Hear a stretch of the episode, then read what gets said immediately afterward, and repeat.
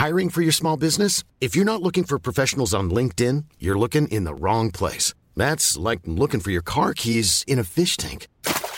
LinkedIn helps you hire professionals you can't find anywhere else, even those who aren't actively searching for a new job but might be open to the perfect role. In a given month, over 70% of LinkedIn users don't even visit other leading job sites. So start looking in the right place. With LinkedIn, you can hire professionals like a professional. Post your free job on linkedin.com slash people today.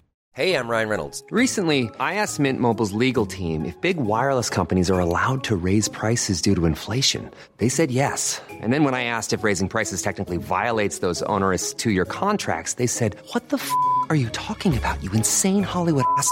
So to recap, we're cutting the price of Mint Unlimited from $30 a month to just $15 a month. Give it a try at mintmobile.com slash switch. $45 upfront for three months plus taxes and fees. Promo rate for new customers for limited time. Unlimited more than 40 gigabytes per month. Slows. Full terms at mintmobile.com. Everyone knows therapy is great for solving problems, but getting therapy has its own problems too, like finding the right therapist, fitting into their schedule, and of course, the cost. Well, BetterHelp can solve those problems. It's totally online and built around your schedule. It's surprisingly affordable too. Connect with a credentialed therapist by phone, video, or online chat, all from the comfort of your home. Visit betterhelp.com to learn more and save 10% on your first month. That's BetterHelp H E L P.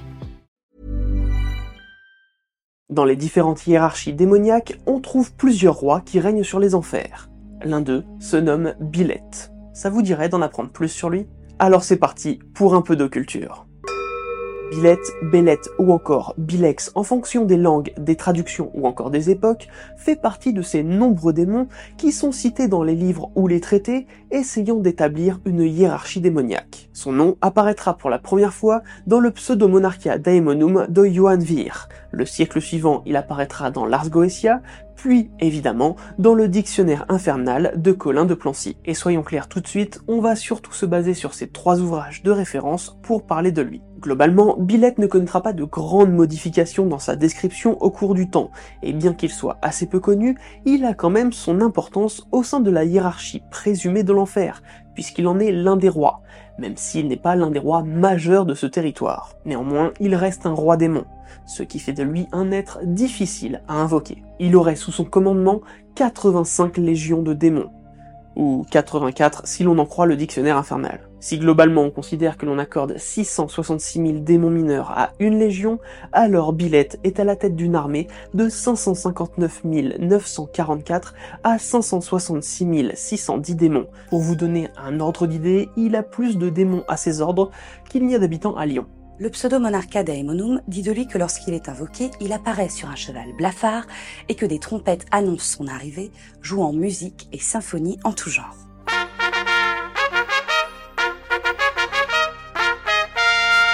Ce qui a quand même un peu de gueule, il faut l'avouer. Cette apparition du démon connaîtra une légère modification dans Lars Goetia, puisqu'il est dit que l'apparition de Billette et de son pâle cheval est précédée de sons de trompette, mais aussi d'autres instruments sans plus de précision.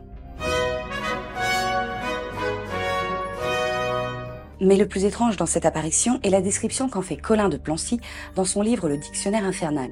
L'auteur précise que Billette et son cheval blanc sont précédés par des chats qui sonnent du corps et de la trompe.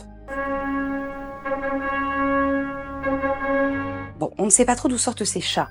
Durant des siècles qui ont précédé la venue de cet ouvrage, chats et démons ont été associés. Mais de là à leur faire jouer de la trompette. Peut-être que Colin de Plancy avait le sommeil dérangé par des chats qui menaient leurs ébats jusque sur son toit. Ou peut-être qu'il avait juste un peu trop picolé. Au niveau de la description physique du démon, on ne sait rien. Il prend sans doute la forme qu'il désire. En revanche, au niveau caractère, là il y a de quoi faire. Très concrètement, tout le monde a l'air d'accord pour dire que invoquer Billette, c'est aussi se préparer à affronter sa colère, sa furie, son agressivité, mais également ses mensonges. On suppose que son rang de roi lui procurerait la force de ne pas obéir immédiatement à son invocateur. Il pourrait alors essayer de tromper, tenter de faire peur à son invocateur au point que celui-ci annule l'invocation, ou encore prendre possession de celui qui l'a appelé si ce dernier n'est pas bien préparé. Malgré tout, il existerait quand même quelques petits trucs pour calmer ses ardeurs et lui montrer qui est le patron. Le pseudomonarchia Daemonum conseille de tenir un bâton en direction du sud-est lors de son invocation. Ceci devrait faire diminuer sa force et son courage. À savoir que le sud et l'est sont certes des points cardinaux, mais également la représentation de deux des quatre grands rois de l'enfer. Le sud correspond à Gorfon, et l'est correspond à Amémone. On peut supposer que Billette rend peut-être des comptes à ces deux rois en particulier, et que pointer un bâton dans cette direction, c'est lui rappeler que l'on connaît la hiérarchie qu'il doit respecter, et qu'on sait à qui il devra rendre des comptes s'il ne respecte pas les lois qui lui sont imposées. On notera que Lars Goetia précise que le bâton devra être en noisetier. Les connaisseurs sauront que le choix du noisetier n'est pas un hasard, puisqu'il est considéré comme étant un arbre magique depuis des siècles. Ensuite, il y a une petite contradiction entre les textes. Dans le pseudo-monarchia, il est conseillé de se placer dans un triangle que l'on aura tracé au préalable, et évidemment en dehors du pentacle qui sert à l'invocation du démon. Ce triangle, semble-t-il, sert de protection. À savoir que si vous n'arrivez pas à le faire entrer dans le triangle et qu'en plus votre invocateur commence à prendre peur, il est très clairement noté qu'il est certain que la peur sera la dernière chose qu'il connaîtra dans sa vie. Grosse ambiance Dans les autres textes, c'est un peu plus soft, mais différent quant à l'invocation. Dans l'Ars Goetia, le triangle que vous tracez au sol doit vous servir à contraindre Billette. En d'autres termes, une fois qu'il est apparu, vous devez parvenir à le diriger dans le triangle pour qu'il soit un peu plus soumis. Pour cela, il suffirait de répéter autant de fois que possible les formules qui enchaînent les esprits, que l'on trouve dans les textes attribués au roi Salomon. Enfin, d'après le dictionnaire infernal, il faut le faire apparaître dans le triangle. Et s'il n'apparaît pas, c'est que vous êtes sans pouvoir et que l'enfer vous maîtrise. Mourir ou être méprisé par l'enfer, faites votre choix. Cette petite partie à propos du triangle est possiblement une interprétation différente due à la traduction du latin dans diverses langues parlées, avec évidemment une certaine liberté d'interprétation. Par contre, un point sur lequel tous les écrits sont d'accord, c'est le fait de respecter le rang de Billette. En tant que roi, il est conseillé de se tenir honorablement face à lui. Enfin, honorablement, en version pseudo-monarchia daemonum, ça donne ça. Lorsqu'il est appelé par un invocateur, ce dernier doit porter une bague en argent au médium de la main gauche. Jusque-là, ça va. Mais Lars Goetia précise tout de même que l'anneau doit être appuyé contre votre visage. Bon, moi je trouve pas ça super classe, mais en même temps je parle d'un point de vue humain. Ce geste permettrait à la fois de présenter l'anneau, référence au roi Amémone, mais également de se protéger contre le souffle enflammé de la rage de Billette. Enfin, dans une interprétation différente, Colin de Plancy précisera dans son dictionnaire infernal que l'anneau devra être présenté devant son visage. Mais selon le dictionnaire infernal, on dit aussi que quand on donne à Billette un verre de vin, il faut lui poser dans le triangle. Il obéit plus volontiers et sert bien celui qui le régale. Everyone knows therapy is great for solving problems, but getting therapy has its own problems too, like finding the right therapist, fitting into their schedule, and of course, the cost. Well, BetterHelp can solve those problems. It's totally online and built around your schedule. It's surprisingly affordable too. Connect with a credentialed therapist by phone, video, or online chat, all from the comfort of your home. Visit betterhelp.com to learn more and save 10% on your first month. That's BetterHelp H E L P. I'm Sandra, and I'm just the professional your small business was looking for. But you didn't hire me because you didn't use LinkedIn jobs. LinkedIn has professionals you can't find anywhere else, including those who aren't actively looking for a new job but might be open to the perfect role, like me. In a given month, over 70% of LinkedIn users don't visit other leading job sites. So if you're not looking on LinkedIn, you'll miss out on great candidates like Sandra. Start hiring professionals like a professional. Post your free job on linkedin.com/people today.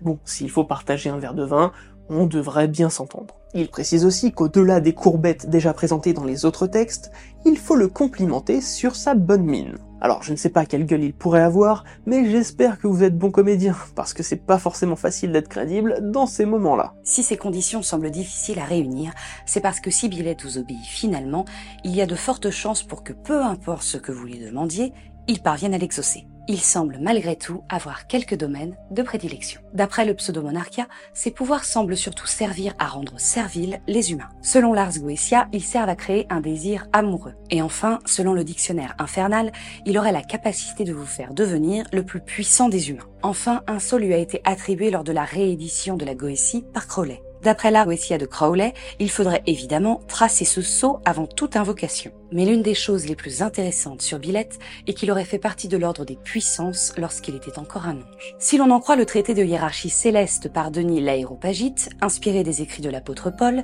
les puissances sont des anges destinés à maintenir l'ordre divin et à combattre les démons. Quelque peu ironique, vous ne trouvez pas?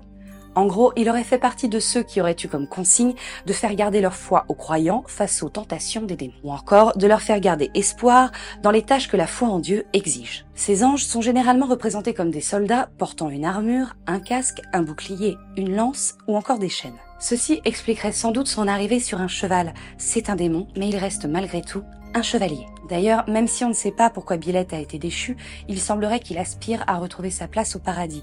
Mais comme le dit Johan Vir, cette possibilité est peu probable. Apparemment, le pardon, c'est pas pour tout le monde. Malgré son rang, Billette reste au final un démon assez peu connu. Au cinéma par exemple, il ne semble pas très exploité. Le seul film que l'on ait trouvé durant nos recherches qui parle de lui date de 1972 et vient d'Italie. Son nom français, Les démons sexuels. Son nom d'origine, Billette, il démonait dell'incesto donc littéralement Billette, le démon de l'inceste. Oui, on est sur un bon nom de porno.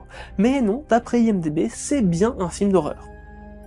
Enfin, attendez-vous quand même à avoir quelques scènes de sexe. Et en septembre 2019, Billette a été exploité dans une série française. Billette fait son apparition dans la série d'horreur Marianne, produite par Netflix. D'ailleurs, dans cette série, il ne se nomme pas Billette, mais Bellette. D'après Samuel Baudin, co-scénariste et réalisateur de la série que nous avons eue au téléphone, le choix de l'appeler Bellette plutôt que Billette est juste une question de prononciation pour les dialogues. Cependant, la mise en scène de ce démon n'est pas un hasard. Ce choix en particulier réside dans le fait que Billette a un rang assez élevé pour ne pas être très facile à contrôler, mais pas trop non plus pour qu'il ait tout de même des faiblesses. D'ailleurs, pour celles et ceux qui ont vu la série, vous aurez sans doute remarqué que l'on voit régulièrement le saut qui lui a été accordé par Crowley dans sa version de la Goétie, mais également qu'il porte l'étrange surnom de Marquis des Chats. Bon, ce titre de noblesse est tout simplement une liberté artistique prise par le créateur de la série, qui lui a été inspiré par le dictionnaire infernal, mais plus précisément par l'illustration qui accompagne la description du démon. Mais Samuel Baudin nous a avoué en avoir profité pour faire une référence à l'œuvre de Shakespeare Roméo et Juliette, et plus particulièrement à Tybalt, le prince des chats. Par contre, dans la série, on découvre un billet avec une anatomie humanoïde assez dérangeante. Hubert Griff, qui a travaillé sur son Kara Design, nous a avoué qu'il s'est inspiré un peu involontairement des yokai japonais. D'ailleurs, on peut découvrir sur son Tumblr des concept art de billettes un peu plus inspirés de félin, en référence évidemment à son titre de noblesse dans la série. Quoi qu'il en soit, c'est bien ce démon qui est mis en avant comme étant le compagnon de Marianne, et si la série est reconduite, il y a de fortes chances pour que son apparence évolue encore. Mais ça, c'est encore secret défense. Enfin, nous on sait quelques trucs quand même. Et comme cette vidéo est sortie un 31 octobre, on ne peut que vous conseiller de découvrir cette série si vous êtes à la recherche de frissons. Bien qu'il y ait quelques petits défauts de jeu d'acteurs et quelques clichés typiques au monde du paranormal, on ne peut que soutenir cette production française qui est bien supérieure à beaucoup de choses que l'on voit à la télé. Et pour celles et ceux qui se poseraient la question à propos du jeu Fire Emblem Three House, euh, oui, le protagoniste porte bien à la base le nom du démon mais a priori c'est le seul point commun qu'ils aient. Désolé, perso, nous, il nous a surtout mis des bâtons dans les roues pendant nos recherches. Voilà, on espère vous en avoir appris un peu plus sur ce roi des enfers, si peu connu. Un grand merci à Samuel Baudin et Hubert Griff qui ont pris le temps de répondre à nos questions. Merci également au duo Osmosis de nous avoir fait gagner du temps sur Fire Emblem. Et évidemment, comme d'habitude, on vous donne rendez-vous très vite pour un nouveau moment de culture.